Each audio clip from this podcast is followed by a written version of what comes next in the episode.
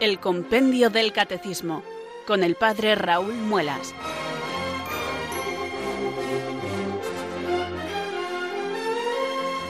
Muy buenas tardes, queridos oyentes de Radio María. Son las 4, las 3 en Canarias. Aquí comienza una nueva edición del Compendio del Catecismo. Reciban desde Talavera de la Reina un saludo muy cordial del Padre Raúl Muelas, que un día más les habla desde estos micrófonos de Radio María, la radio de la Virgen, la fuerza de la esperanza. Sed todos bienvenidos.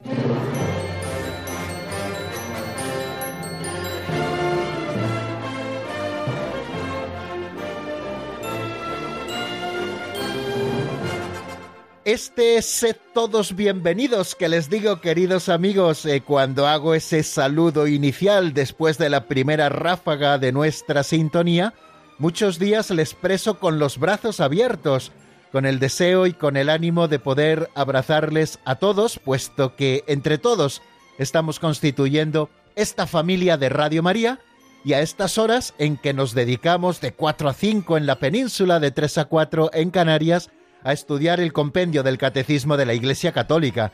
Como todos los días les digo, yo ya lo tengo en mis manos, lo tengo abierto para que vean que es cierto por la página 81, donde encontramos el número 212 en que consiste el infierno, de lo que estuvimos hablando ayer, y donde encontramos también el número 213, cómo se concilia la existencia del infierno con la infinita bondad de Dios, que será, si Dios quiere, el número con el que hoy avanzaremos en nuestra doctrina. Bueno, ya sé que este no es un tema fácil y que a veces eh, levanta un poquito de ampollas, claro que sí, estamos hablando de la condenación posible y también soy consciente de que vivimos en un mundo donde no se está predicando del infierno y sin embargo es algo que la Santa Madre Iglesia nos enseña, tanto es así que está recogido en el catecismo. Hay cosas con las que nos podemos sentir más identificados, hay otras cosas que nos pueden gustar menos, pero tanto unas como otras, si forman parte de la doctrina católica, si forman parte de ese depósito de la fe que la Iglesia Madre ha ido abriendo y enseñando con toda verdad por la asistencia del Espíritu Santo a los fieles cristianos o aquellos que se acercaban para ser bautizados, nosotros también tenemos que seguir profesándolo y nosotros también tenemos que seguir predicándolo. Y ahora, en estos días, e igual que hablamos del purgatorio, antes habíamos hablado del cielo, ahora estamos hablando del infierno, porque viene a cuento, porque estamos hablando de la vida eterna, de esas realidades últimas, de la teología del más allá, de la escatología. Estamos hablando de esas realidades últimas como son la vida eterna, el juicio particular, el cielo, el purgatorio y el infierno, como esos tres estados a los que puede ir el alma, depende de cómo esta alma muera, y luego Estudiaremos también en qué consiste el juicio final, ese que tendrá lugar al final de los tiempos, y qué es eso de la esperanza de los cielos nuevos y la tierra nueva. Todos estos temas, queridos amigos, los tratamos a propósito de este último artículo del credo apostólico que, como les digo, dice creo en la vida eterna. Estamos, por lo tanto, terminando la tercera parte del credo de los apóstoles, la primera dedicada a Dios Padre la segunda con varios artículos dedicados a Dios Hijo, a Jesucristo, y la tercera dedicada al Espíritu Santo y al desarrollo de su obra. Creo en el Espíritu Santo, la Santa Iglesia Católica, la comunión de los santos, el perdón de los pecados, la resurrección de la carne y ahora estamos con el tema de la vida eterna. Bueno, pues le pedimos al Señor en primer lugar que nos haga humildes para saber aceptar la enseñanza de la Iglesia y para que nos entusiasme también el conocer estas realidades últimas hacia las que tendemos, no esta de la que vamos a hablar hoy, que ojalá no sea para nadie de los que está oyendo el compendio, porque todos muramos en gracia de Dios, pero sí que sepamos lo que existe después de esa muerte y de ese juicio particular, el cielo, el purgatorio o el infierno. Y esto no son mitos antiguos, sino que esto forma parte del depósito de la fe, de lo que la Iglesia Madre nos enseña y que nosotros creemos para también hacerlo vida en nosotros. Eh, si hablamos precisamente, queridos oyentes, del infierno, no es para meter miedo a nadie, ni muchísimo menos, sino para que seamos conscientes de un llamamiento que la Iglesia nos hace a la responsabilidad de nuestro destino, es decir, que nosotros tenemos que elegir con responsabilidad sabiendo que nuestra elección tiene sus consecuencias, y si elegimos a Cristo, nuestra consecuencia será vivir eternamente con Él en la vida eterna, en el cielo que no termina, y también para que nos sintamos llamados apremiantemente a la conversión, esa conversión con la que Jesucristo siempre empezó, queridos amigos, su predicación, convertíos porque el reino de Dios está cerca. Pues cuando hablamos de estas realidades últimas, la Iglesia Madre también nos está haciendo un llamamiento a la conversión. Bueno, pero antes de introducirnos en estos temas, ya saben que lo vamos haciendo poquito a poco. Primero rezamos juntos, elevamos nuestra plegaria al Espíritu Santo, le invocamos para que ilumine nuestro entendimiento y fortalezca nuestra voluntad, y después leemos esa pincelada de sabiduría de la que hacemos una sencilla reflexión. Bueno, pues vamos, si les parece, con nuestra oración, que es lo más importante y es lo que posibilita que podamos entender mejor la doctrina católica y que podamos de esta manera conocer a Dios como Dios mismo se ha dado a conocer en la revelación. Recemos así. Ven Espíritu Santo, llena los corazones de tus fieles y enciende en ellos el fuego de tu amor. Envía Señor tu Espíritu que renueve la faz de la tierra. Oh Dios, que llenaste los corazones de tus fieles con la luz del Espíritu Santo, concédenos que guiados por el mismo Espíritu, sintamos con rectitud y gocemos siempre de tu consuelo. Por Jesucristo nuestro Señor. Amén.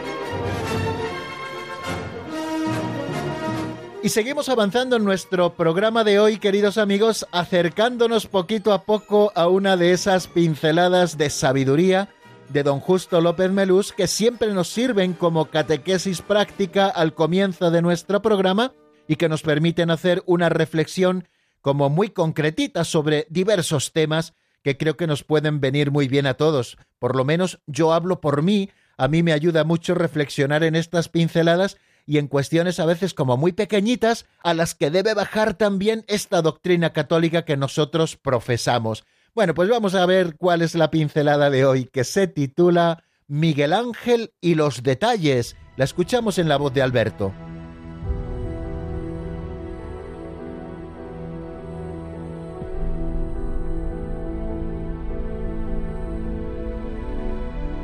Miguel Ángel y los detalles.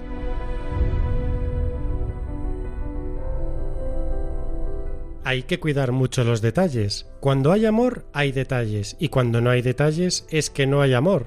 Amor se escribe con H, porque la H es superflua, y lo superfluo es lo más importante en el amor. Un pan con una sonrisa vale más que dos sin ella. Preguntaron un día a Miguel Ángel por qué tardaba tanto en terminar las esculturas. He estado retocando esta parte, decía. He pulido aquella. He centrado este músculo. Pero eso no son más que pequeñeces. Quizá lo son, pero gracias a esos detalles se llega a la perfección. Así le salió tan vivo el Moisés que al finalizar le provocó habla.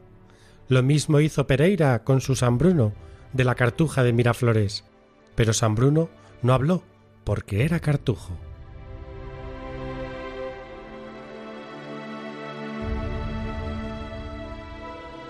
Qué bonito terminar siempre las pinceladas con un chascarrillo, con un pequeño chiste, como el que hoy nos ofrece don Justo al contarnos la anécdota de que cuando Miguel Ángel acabó el Moisés, viendo que le había quedado tan perfecto, le dijo, habla, era lo único que le faltaba aquella escultura, que si ustedes la han visto verdaderamente es impresionante. Creo que se encuentra en la iglesia de San Pedro Advíncula, allí en Roma, cerquita del Coliseo, pues se encuentra esta iglesia donde está el Moisés del Miguel Ángel al que solo le falta hablar. Y nos dice don Justo con mucha simpatía, como hace siempre, que lo mismo hizo el autor Pereira con un San Bruno de la cartuja de Miraflores, pero claro, no pudo hablar San Bruno porque era cartujo y como bien saben, los cartujos tienen voto muy estricto de silencio y por lo tanto no podía hablar. Pero bueno, fuera del el chiste con el que termina, vamos a quedarnos con la enseñanza maravillosa que es la de que tenemos que cuidar muchísimo los detalles en el amor. Hablamos del amor de caridad, y el amor de caridad tiene que bajar también a los pequeños detalles, empezando por el ámbito de la familia, entre el esposo y la esposa, que a veces ya se acostumbran tanto a la convivencia que ya no se dicen te quiero, que ya no tienen detalles el uno para con el otro, y tanto el uno como la otra, la otra como el uno, necesitan detalles de amor de la otra persona a la que han consagrado su vida porque se han casado con ella para ser una sola carne. Y Dios así lo ha sellado a través de un sacramento que es el sacramento del matrimonio. ¿no? Qué importante es cuidar los detalles. Decía un amigo mío, tenía un dicho muy simpático, que decía, tienes menos detalles que un Seat Panda, ¿no? Y es que recuerdo que el Seat Panda, por lo menos aquel coche que existía hace muchos años, era muy simple, no tenía apenas ningún detalle dentro, ¿no? Pues él decía esa broma, tienes menos detalles que un Seat Panda. Bueno, pues que no seamos como el Seat Panda los cristianos, queridos amigos, los que estamos oyendo el compendio del catecismo a estas horas, sino que cuidemos mucho los detalles de amor no se trata solo de amar al otro como yo quiero amarle, aunque le ame mucho, sino que sea capaz de amar al otro como el otro necesita ser amado, y el otro necesita siempre ser amado con pequeños detalles. Y a veces nos olvidamos de los pequeños detalles, y al final, si no hay detalles, tenemos que empezar a plantearnos si hay un verdadero amor. Don Justo nos lo ha dicho de una manera muy clara en ese comienzo de la pincelada. Cuando hay amor hay detalles, y cuando no hay detalles es que no hay amor. A lo mejor uno no cae en determinados detalles, pero sí que tiene que caer en otros. Y cuando a uno le interesa verdaderamente algo y cuando estamos hablando del amor, estamos tocando con las manos lo más importante de la vida, ¿cómo podremos descuidar esos detalles de amor, no? Eso que tanto le gusta a la persona amada, ¿por qué no hacérselo llegar? Esos son los detalles a los que baja el amor. Lo dice San Pablo en esa carta a los Corintios, en el himno a la caridad. El amor es comprensivo y el amor es servicial y no tiene envidia y no es mal educado y no es egoísta y no lleva cuentas del mal, sino que goza con la justicia, cree sin límites, espera sin límites, soporta sin límites. Ese amor no pasa nunca. Fijaros hasta qué punto San Pablo nos está invitando a bajar a los pequeños detalles en el amor. Así lo han hecho los grandes artistas. Nos habla don Justo López Melús del artista del Renacimiento Miguel Ángel, que tardaba tantísimo en terminar sus esculturas porque las retocaba tanto, tanto, tanto hasta que quedaban plenamente perfectas, incluso los pequeños detalles anatómicos, ¿no? Pero si esa vena casi no se ve, ¿qué más da que quede así? No, no. Miguel Ángel no hacía chapuzas, sino que siempre quería hacer las cosas perfectas y así el que ama de verdad nunca quiere hacer chapuzas y por lo tanto tiene que bajar a los pequeños detalles. Yo creo que es bueno que nos planteemos para las personas amadas qué detalles de amor voy a tener con ellos. Si eres esposo, qué detalles vas a tener con tu esposa. Eh, si eres esposa, qué detalles vas a tener con tu esposo. O si eres hijo, qué detalles vas a tener con tus padres. Y si eres padre, qué detalles vas a tener con tus hijos. Y si eres amigo, qué detalles vas a tener con tus amigos. Y si quieres vivir la caridad, ¿qué detalles vas a tener con tu prójimo, especialmente con aquellos que más puedan necesitarte? Vale más un pan con una sonrisa que dos panes con cara seria. Muchas veces nos ha dicho el Papa Francisco, lo ha dicho en varias ocasiones, que nada de cara de vinagre, que a veces los cristianos tenemos mucha cara de vinagre. El tener esa cara vinagrada nos habla de que estamos teniendo pocos detalles de amor y la sonrisa es el primer detalle de cariño que podemos tener con todos los que nos rodean, les conozcamos o no les conozcamos. Algo así como cuentan de este gran artista Miguel Ángel, me pasó a mí una vez visitando el estudio de un pintor palentino muy famoso, Capel. Visité su estudio para ver un poquito cómo procedía para pintar. Es un pintor hiperrealista muy conocido. Bueno, pues tenía allí un cuadro que para mi gusto ya estaba acabado, vamos, era un cuadro casi perfecto. Y entonces le hice notar eh, lo que yo opinaba. Dije, entonces este cuadro ya está para ser entregado a la persona. Y dice, no, no, a este cuadro todavía le queda mucho, ¿no? Y es que eso, hay que bajar a los pequeños detalles. Lo hacen los artistas plásticos, escultores, pintores, los buenos. ¿Cómo no lo vamos a hacer nosotros, que el Señor nos quiere que seamos artistas de la caridad? Pues ahí queda esa enseñanza, amigos, a ponerla en práctica.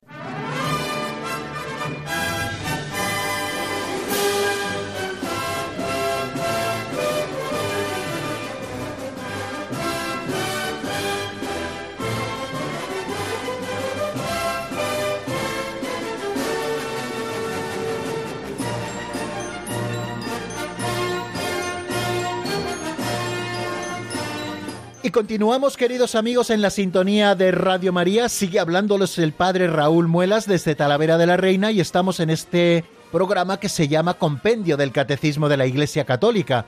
Un programa en el que estudiamos este resumen del 2005 del Catecismo Mayor de la Iglesia, un resumen autorizado preparado por eh, el cardenal Ratzinger y un grupo de expertos a los que se lo encomendó el Papa San Juan Pablo II y promulgado ya por el Papa Ratzinger, es decir, por Benedicto XVI en el año 2005. Quizá fue uno de los primeros documentos que nos regaló, puesto que estaba terminado, pero falleció el anterior Papa y ya le tocó a él promulgarlo.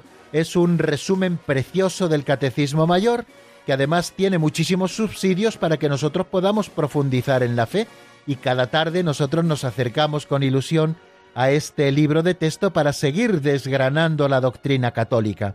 Estamos con un tema eh, que creo que también debe resultarnos apasionante, que es el tema del infierno, esas tres realidades que pueden existir para el alma después de la muerte. El cielo, si ha muerto en gracia de Dios y nada le queda que purificar, el purgatorio, si ha muerto en gracia de Dios pero aún le queda que purificar para poder ver a Dios cara a cara, y el infierno, que también es otra posibilidad de aquellos que voluntariamente mueren, es decir, por libre elección en pecado mortal. Y así la Iglesia nos lo presenta. Ayer lo leíamos precisamente en ese número 212 que se pregunta en qué consiste el infierno. Y nos dice que consiste en la condenación eterna de todos aquellos que mueren por libre elección en pecado mortal.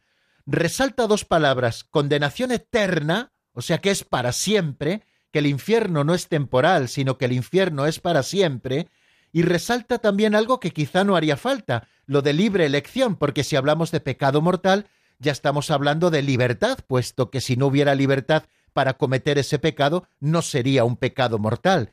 Entonces, para todos aquellos que mueren en pecado mortal, es decir, eligiendo libremente ese pecado mortal, pues para ellos existe la condenación eterna y no nos lo inventamos nosotros y no se lo inventa la Iglesia y no queremos meter miedo a nadie, sino que presentamos lo que hay, esto es lo que hay. ¿Cuál es la pena principal del infierno? Sigue hablándonos el 212. La pena principal del infierno consiste en la separación eterna de Dios, en quien únicamente encuentra el hombre la vida y la felicidad para las que ha sido creado y a las que aspira. Esto es lo que en la teología clásica se ha llamado la pena de daño. Cristo mismo expresa esta realidad, la realidad del infierno, con las palabras Alejaos de mí, malditos al fuego eterno. Esto lo encontramos en la escena del juicio final que describe el capítulo 25 de San Mateo, y esta frase exacta que acabo de pronunciar y que recoge el número 212 del compendio del Catecismo está en el versículo 41 de ese capítulo 25. Por lo tanto, el infierno consiste en la condenación eterna, es un estado también de condenación. Igual que para los justos el estado era de salvación de plena felicidad con Dios para siempre y la máxima suprema felicidad, el infierno consiste en la condenación eterna de todos aquellos que mueren en pecado mortal porque libremente lo han elegido y Dios respeta siempre nuestra libertad. Eh, en la teología clásica se ha hablado de la pena de daño, que es el sufrimiento que le causa al condenado esa separación eterna de Dios, en quien encuentra únicamente el hombre la plenitud de felicidad para la que ha sido creado y a las que siempre ha aspirado, esa sería la pena de daño. Y luego también nos ha hablado de la pena de sentido, y en los documentos magisteriales que ayer tratábamos, pues se especificaba expresamente esto, la pena de sentido que serán esas penas que están expresadas en ese modo de hablar que utiliza también la escritura con lo del fuego, el fuego eterno, etc. Bueno, pues aquí tenemos, por lo tanto, a la vista eh, varias de las cosas que nos dice ese número 212. Ayer hacíamos un poco resumen por no volver a citar todos los documentos pontificios. Pueden ustedes escuchar el podcast del programa de ayer, si lo tienen a bien, pues al final resumíamos qué es lo que define la Iglesia a propósito del infierno. Y decíamos lo siguiente, está definida la existencia y la eternidad del infierno, esto en el cuarto concilio de Letrán. Es también de fe, decíamos, la existencia y la eternidad de la pena de sentido, eh, es el símbolo cuicunque quien nos lo dice, ese sufrimiento causado por el fuego, esa imagen que aparece también tantas veces en la Sagrada Escritura y el propio Señor Jesucristo que nos habló de la gehenna. Es de fe también que los condenados padecen pena de daño, eh, según la Constitución Benedictus Deus de Benedicto XII, en la que la visión de Dios aparece como un elemento esencial constitutivo del estado de los bienaventurados, y teniendo esto en cuenta y que la pena del infierno es eterna, y que la visión de Dios suprimiría por lo tanto el infierno, pues hay que decir que está implícitamente definido que la pena de daño, es decir, el vernos privados de la plenitud de Dios, es también eterna. Y aunque no existe una definición explícita sobre ello, también afirmamos, por el modo de hablar de los documentos y por el mismo magisterio ordinario, que así lo ha expresado durante tantos siglos, que es de fe que la pena de daño y la pena de sentido son realmente distintas, es decir, que no se puede reducir la pena de sentido a la mera aflicción psicológica que provendría de la privación de la visión de Dios. Bueno, ayer hablamos un poquito de esto. También hablamos de algunos errores que en la historia se han dado y que algunos permanecen sobre el infierno.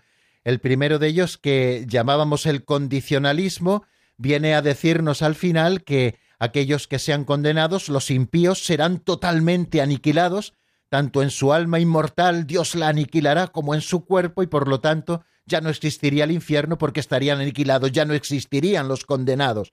Eh, otro error del que hablábamos es que no existiría el infierno, pues porque todos se salvarían. Ese es el universalismo. Como mucho llegan a concebir el infierno, que ese es otro error, como si fuera el purgatorio, es decir, un infierno temporal, pero no un infierno eterno. Bueno, pues todos estos errores, eh, si atendemos a la doctrina de la Iglesia, pues son eso, errores, errores, puesto que la doctrina de la Iglesia bien clara está con respecto al infierno. Les hablaba ayer de una catequesis que el Papa San Juan Pablo II nos ofreció el 28 de julio del año 1999 en una audiencia en la que habló precisamente del infierno como rechazo definitivo de Dios. Pero si les parece, para que nos detengamos un poquito en la palabra y podamos escuchar un poquito de música después de haber hecho un repaso general al número 212 y antes de entrar en esa catequesis del Papa, pues yo les ofrezco que escuchemos un tema de Andrea Andrea que se titula Para ser feliz y que está sacada del álbum Canciones y Oraciones, la escuchamos y enseguida volvemos con esa catequesis del Papa. Para ser feliz solo debo entregarte mi cariño.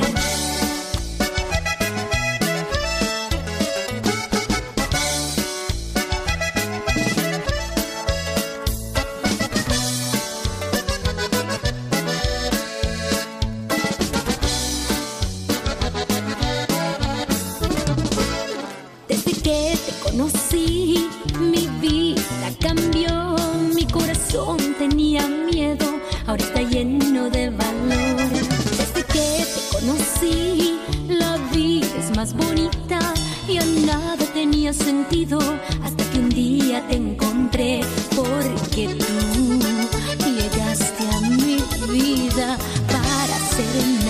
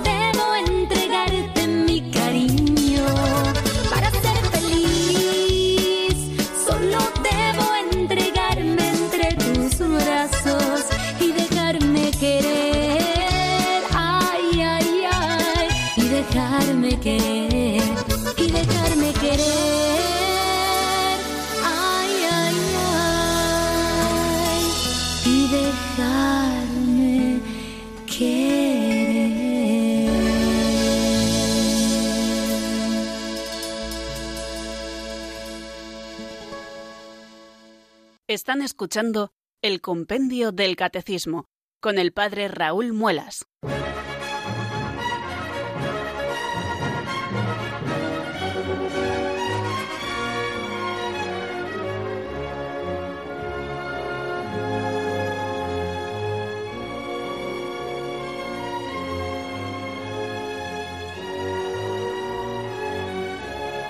Continuamos, queridos amigos, en la sintonía de Radio María y vamos a compartir ahora juntos esa catequesis de San Juan Pablo II del 28 de julio del año 1999 titulada El infierno como rechazo definitivo de Dios, donde de una manera bastante sintética nos presentaba el Papa San Juan Pablo II la doctrina católica sobre el infierno.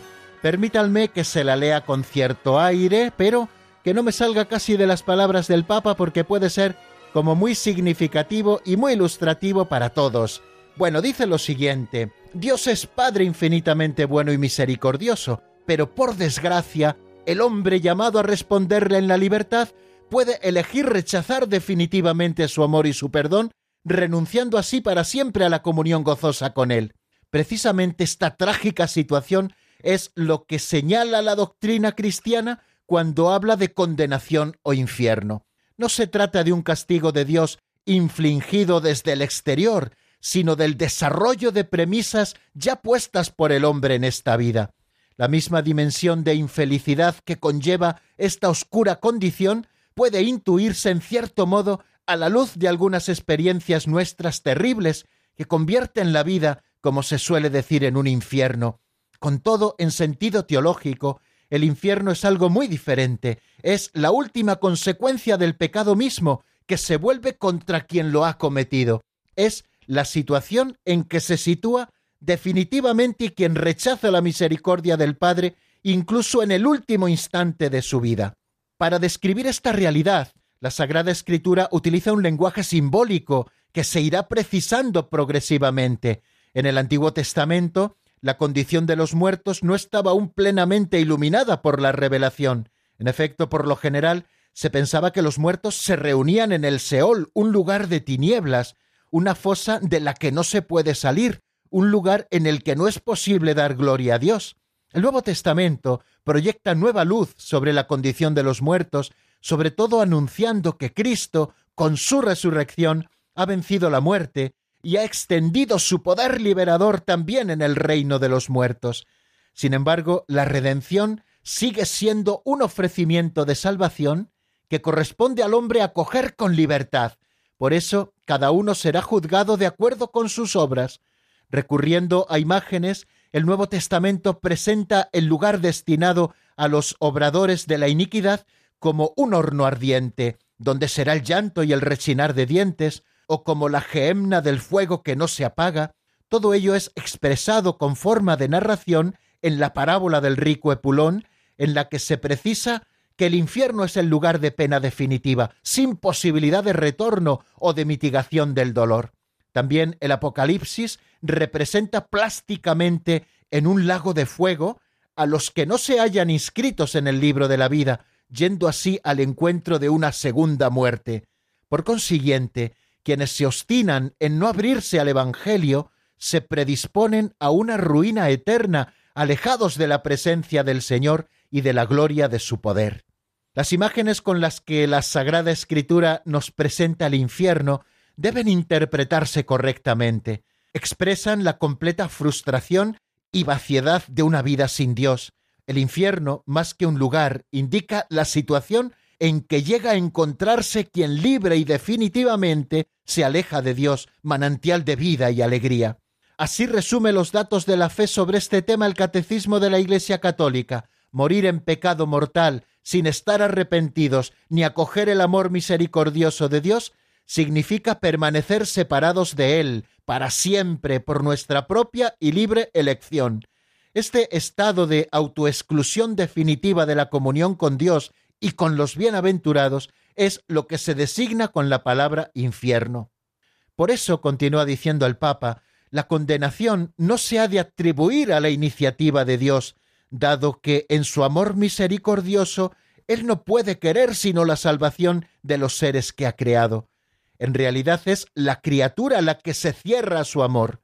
La condenación consiste precisamente en que el hombre se aleja definitivamente de Dios por elección libre y confirmada con la muerte, que sella para siempre esa opción. La sentencia de Dios ratifica ese estado. La fe cristiana enseña que en el riesgo del sí y del no que caracteriza la libertad de las criaturas, alguien ha dicho ya no. Se trata de las criaturas espirituales que se rebelaron contra el amor de Dios y a las que se llama demonios. Para nosotros, los seres humanos, esa historia resuena como una advertencia, nos exhorta continuamente a evitar la tragedia en la que desemboca el pecado y a vivir nuestra vida según el modelo de Jesús, que siempre dijo sí a Dios. La condenación sigue siendo una posibilidad real, pero no nos es dado conocer sin especial revelación divina cuáles seres humanos han quedado implicados efectivamente en ella. El pensamiento del infierno, y mucho menos la utilización impropia de las imágenes bíblicas, no debe crear psicosis o angustias, nos dice el Papa, pero representa una exhortación necesaria y saludable a la libertad, dentro del anuncio de que Jesús resucitado ha vencido a Satanás, dándonos el Espíritu de Dios que nos hace invocar a Va Padre. Esta perspectiva llena de esperanza prevalece en el anuncio cristiano, se refleja eficazmente en la tradición litúrgica de la Iglesia, como lo atestiguan, por ejemplo, las palabras del canon romano. Acepta, Señor, en tu bondad esta ofrenda de tus siervos y de toda tu familia santa, líbranos de la condenación eterna y cuéntanos entre tus elegidos.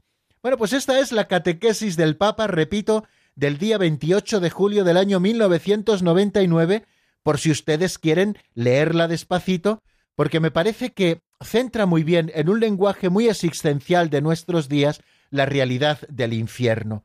La realidad del infierno que en verdad no es un castigo que nos viene desde fuera, sino una exigencia propia de nuestra libre elección, como muy bien nos dice el Papa San Juan Pablo II, y que Dios mismo, que respeta siempre nuestra libertad, ratifica. Nos ha dado claves también para entender esas imágenes con las que la Sagrada Escritura nos presenta el infierno, ¿no? Y cómo debemos interpretarlas correctamente a la luz también del número 1033 del Catecismo de la Iglesia Católica y cómo la fe cristiana nos enseña ya que ese riesgo del sí o del no que caracteriza a la libertad y que algunos han elegido el no, y lo tenemos muy claro por la existencia de los demonios, que fueron aquellos ángeles que le dijeron no a Dios.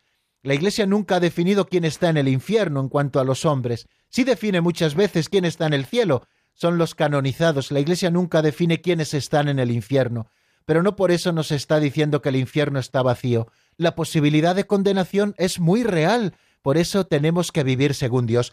Voy a dejar aquí este tema y esta catequesis que viene también a completar lo que nos dice el número 213, que es el que vamos a ver ahora. Es un número bastante cortito al que vamos a dedicar pocos minutos porque yo creo que en esta catequesis del Papa ya está dicho el contenido de lo que nos quiere decir el número 213, cómo se concilia la existencia del infierno con la infinita bondad de Dios. Escuchémoslo en la voz de Marta Jara.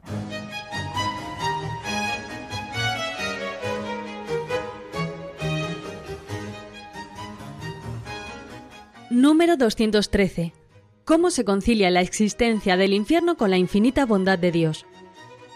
Dios quiere que todos lleguen a la conversión, pero habiendo creado al hombre libre y responsable, respeta sus decisiones.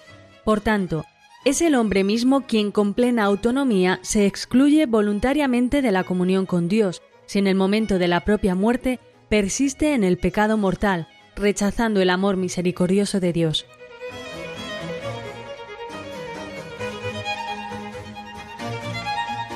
Dios no quiere, queridos amigos, nuestra condenación, claro que no. Dios quiere que todos lleguen a la conversión, como nos expresa preciosamente ese número 213. Dios quiere que todos lleguen a la conversión.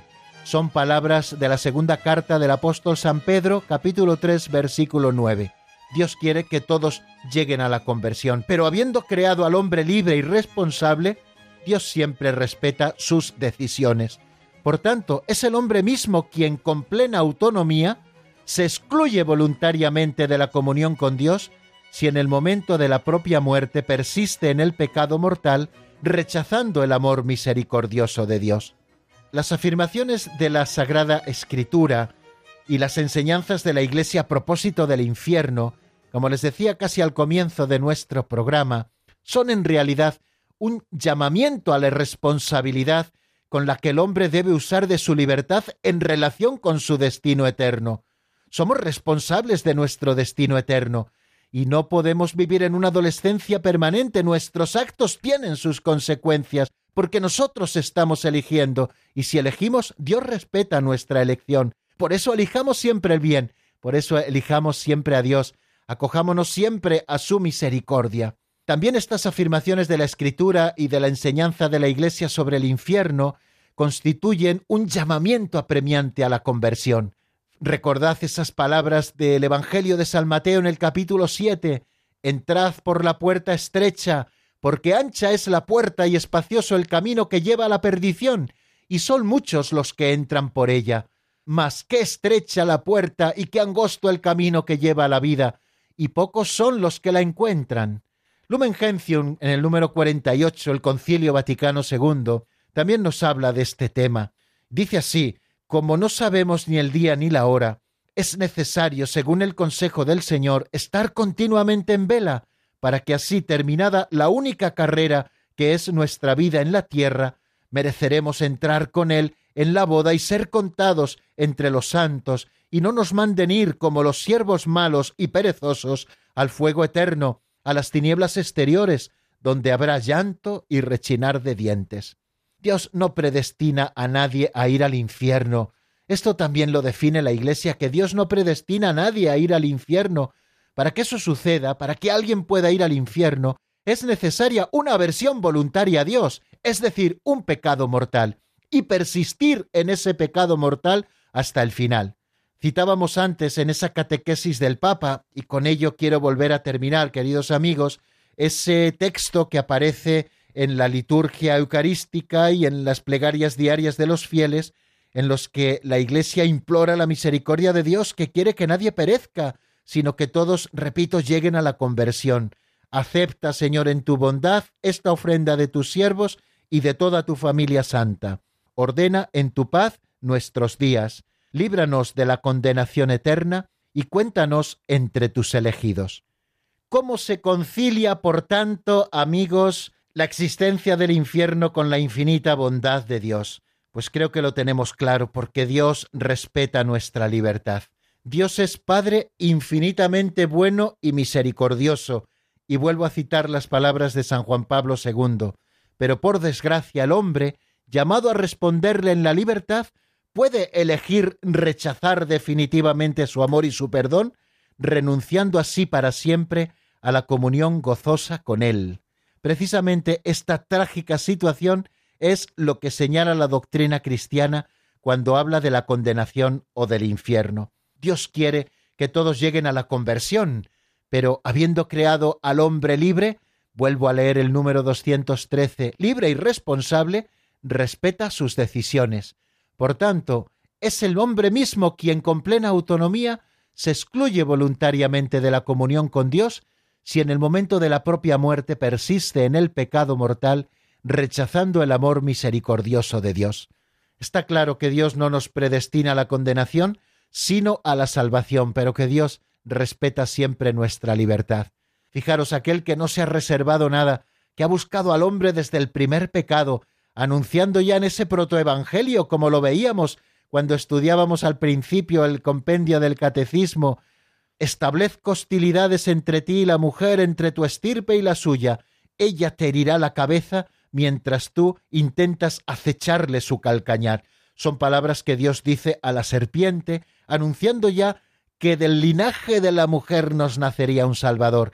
Esa mujer nueva no es Eva, sino María, y ese linaje de la mujer es Jesucristo, que ha vencido a la serpiente aplastando su cabeza. Bien, pues aquí se manifiesta y de qué manera esa misericordia infinita y buena de Dios nuestro Padre, que nos ha mandado a su Hijo como Redentor del mundo, para que el pecado y la muerte no tengan la última palabra. Pero aquel que te creó a ti sin ti, no te salvará a ti sin ti, sino que te salvará contando contigo. En bastantes ocasiones, queridos amigos, hemos citado estas palabras. Dios nos salvará siempre contando con nosotros. Por eso tenemos que estar preparados, porque no sabemos el día ni la hora. Tenemos que vivir como el criado que está esperando a que su señor llegue y llame a la puerta para abrirle apenas llame. Pues así tenemos que vivir también nosotros, preparados. Decían, creo que era de, San Luis Gonzaga, que estaban haciendo un día una encuesta a los chavales, oye, si te anunciaran que dentro de media hora morirías, ¿tú qué harías? Y uno decía, bueno, pues yo iría a despedirme de mis padres, otro decía, bueno, yo iría rápidamente a confesarme y a prepararme. Y así fueron preguntando a diferentes alumnos que fueron respondiendo más o menos en esta línea, sobre todo la de prepararse con una buena confesión. Bueno, pues dicen que San Luis Gonzaga, creo que es San Luis Gonzaga o Santo Domingo Sabio. Estoy ahora dudando un poco cuáles de estos dos personajes es, porque no me he documentado, sino que estoy citando de memoria, como en algunas ocasiones hago. Le preguntaron ¿y tú qué harías? Y él dijo yo, yo seguiría jugando. ¿Por qué? Porque era consciente de que estaba preparado para dar ese salto en el momento en que el Señor se lo pidiera. Tenemos que vivir así, ¿no? Como el criado que está esperando a que su Señor vuelva y llame a la puerta y abrirle apenas llame.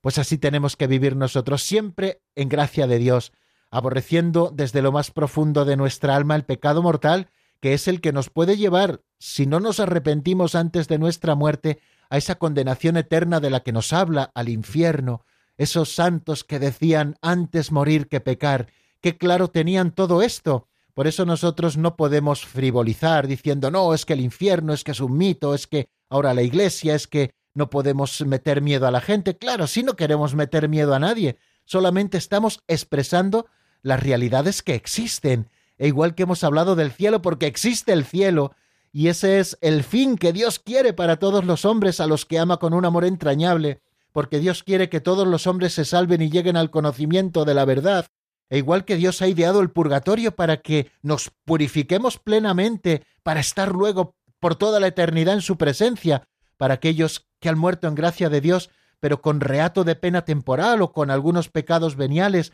que hay que purificar todavía y por eso existe el purgatorio, pues también decimos que existe el infierno. Y esto no son cosas de antes, esto son cosas de antes, de ahora y de siempre, porque forman parte de la verdad que Dios mismo nos ha revelado. Bueno, queridos amigos, pues vamos a ir poniendo el punto final a nuestro programa de hoy. Ya saben que tenemos un número de teléfono a su disposición por si ustedes quieren llamarnos. Es el 91 005 94 19 91 005 94 19.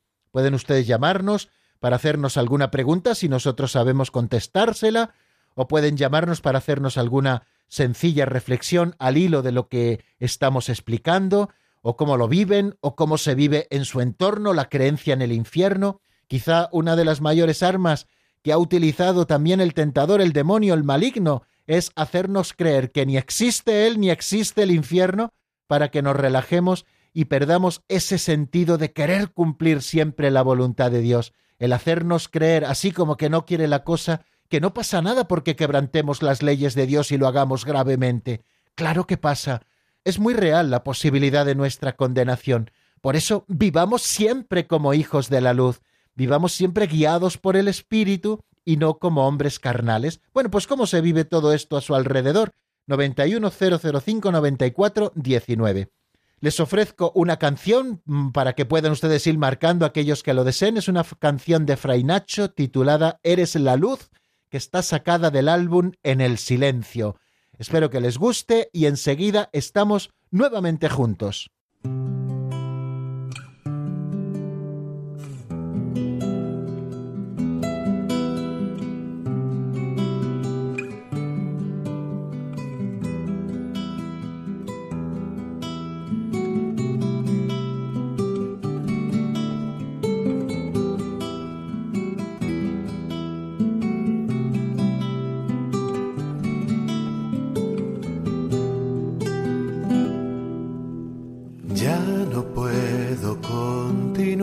Señor, camino a tientas sin tu amor, cegado por la oscuridad, ya nada parece ser igual, la senda se ha estrechado más, no sé cómo avanzar la luz que me guía al caminar. Tú eres la luz que me invita a confiar. Tú eres esa luz que me alumbra una vez más y cuando ya no puedo más Eres esa fuerza que me hace levantar. Tú eres esa luz que me guía al caminar. Tú eres la luz que me invita a confiar. Tú eres esa luz que me alumbra una vez más y cuando ya no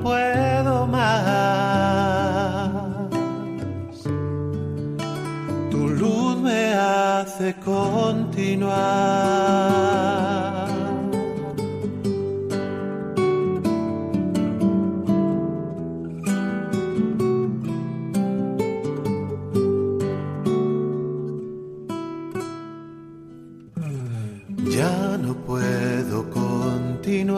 Señor, camino a tientas sin tu amor, cegado por la oscuridad, ya nada parece ser igual, la senda se ha estrechado más, no sé cómo avanzar.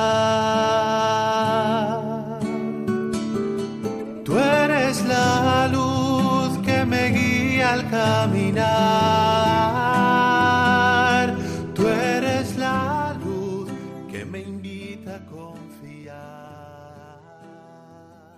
Están escuchando el Compendio del Catecismo con el Padre Raúl Muelas.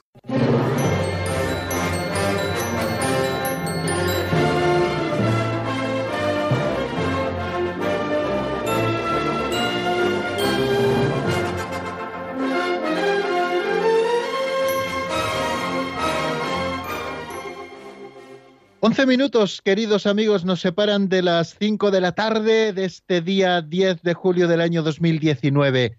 Estamos aquí en pleno verano y verano, perdón, y tratando temas calurosos como son el infierno, ¿no? Bueno, abrimos, eh, si les parece, estos micrófonos a todos los oyentes que quieran participar con nosotros en el 91 005 94 19. Y vamos a dar la bienvenida a María, que nos llama muy cerquita de la Virgen del Pilar desde Zaragoza. Buenas tardes, María, bienvenida. ¿Me, Muy me- bien. me oye? Sí, sí, ahora la oímos perfectamente. Muchísimas Sí. gracias por su llamada. Bueno, pues yo le sigo hace mucho tiempo y quiero decirle que en alguna ocasión he llamado, pero vuelvo a llamar, vuelvo a llamar porque estoy realmente preocupada.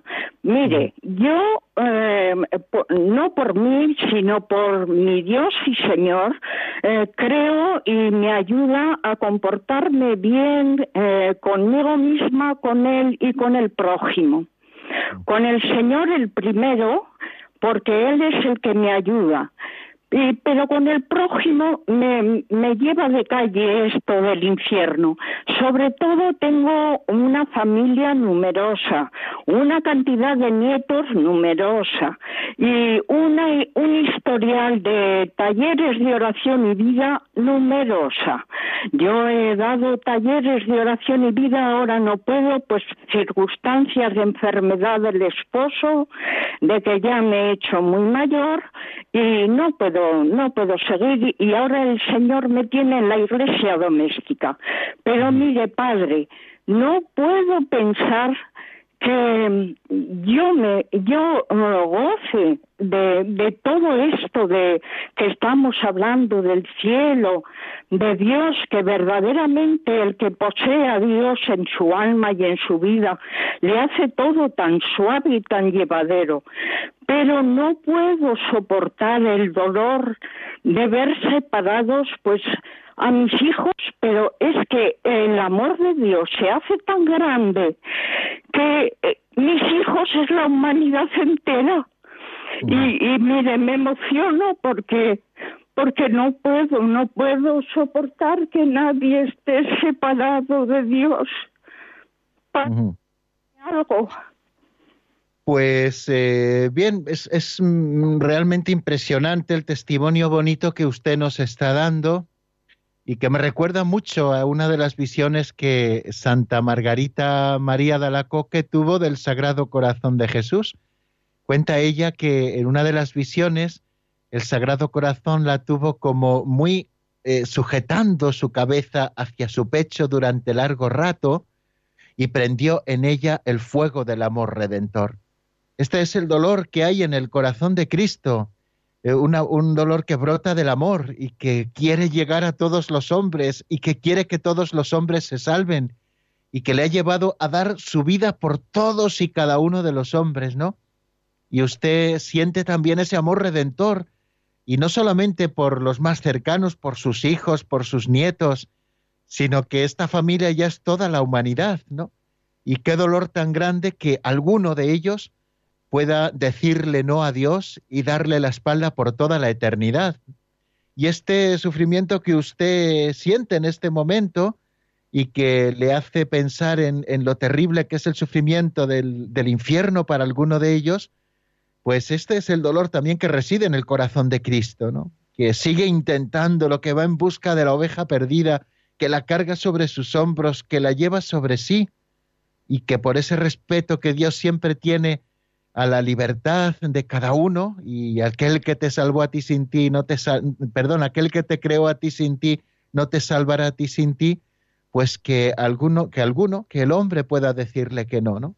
El sufrimiento de Dios también por el no de los ángeles caídos, el sufrimiento de la Trinidad cuando los crea con esa perfección angélica para que estén al servicio de Dios y algunos de ellos dicen no servian, no serviremos, no serviremos al Señor, ¿no? Y, esa decisión suya, que al ser angélica es permanente en el momento y se mantiene por toda la eternidad, pues cuánto dolor eh, le, causaría al corazón de Cristo, ¿no? Pues eh, muchísimas gracias por, por este testimonio, María de Zaragoza, que ojalá prenda en el corazón de todos nuestros oyentes. Tenemos también a Enrique de Toledo, que no sé si nos dará tiempo ni siquiera saludarle. Enrique, buenas tardes, bienvenido. Bu- Buenas tardes, padre. ¿Qué tal? ¿Cómo estás? Pues muy bien, muy bien, gracias a Dios. Muy bien, Le puedo hacer la díganos. pregunta, es una pregunta muy escueta. Muy bien. Eh, mire, eh, si Dios, y así lo creemos por nuestra fe, nuestro Padre, es infinitamente bueno, poderoso y sabio, ¿cómo es posible que nos hubiera creado a nosotros, incluso a los ángeles, sabiendo que podríamos condenarnos. Ya, es que Dios no predestina, por supuesto, a nadie la condenación, ¿sabe? Lo, hemos dicho en, en, un momento determinado del programa de hoy. Dios no predestina, Dios que vive en un eterno presente, sí que conoce todo, ¿no? Pero Dios siempre nos da la oportunidad de que con nuestra libertad podamos decir, sí serviremos, sí estaremos contigo, Señor, ¿no? Eh, quiero decir, Dios no se hace trampa en el solitario, ¿no? Él puede tener esa visión de presente de todas las cosas y crea a las criaturas con puro amor, ¿no? Dándoles esa eh, oportunidad de que respondan a su amor, a su amor, ¿no? Y, da las gracias además para que incluso todo aquello que pudiera predeterminarnos hacia una cosa pueda ser otra, ¿no? Aquel que pudiera predeterminarse para la condenación por una serie de circunstancias de su vida, pues que al final diga, me acojo a la misericordia de Dios y me salvo como el primero de todos. Bueno, tenemos que terminar. Este es un tema fantástico y bueno, si Dios quiere, mañana también podremos seguir respondiendo algunas de sus preguntas en la medida en que podamos dar la respuesta. Ya saben que estamos siempre tocando los misterios y que no para todo tenemos una respuesta así eh, racional eh, al punto, ¿no? Pero bueno, eh, estas preguntas de hoy creo que han sido preciosas y creo que han sido iluminadoras, tanto la de María de Zaragoza como esta de Enrique de Toledo, a los que agradecemos eh, su colaboración y les emplazamos a todos ustedes, amigos, hasta mañana, si Dios quiere, en que seguiremos con el tema. Volveremos a repasar un poquito eh, el número 213, eh, cómo podemos compaginar o conciliar la existencia del infierno con la infinita bondad de Dios y también en qué consistirá el juicio final. La bendición de Dios Todopoderoso, Padre, Hijo y Espíritu Santo, descienda sobre vosotros y permanezca para siempre. Amén. Hasta mañana, si Dios quiere, amigos.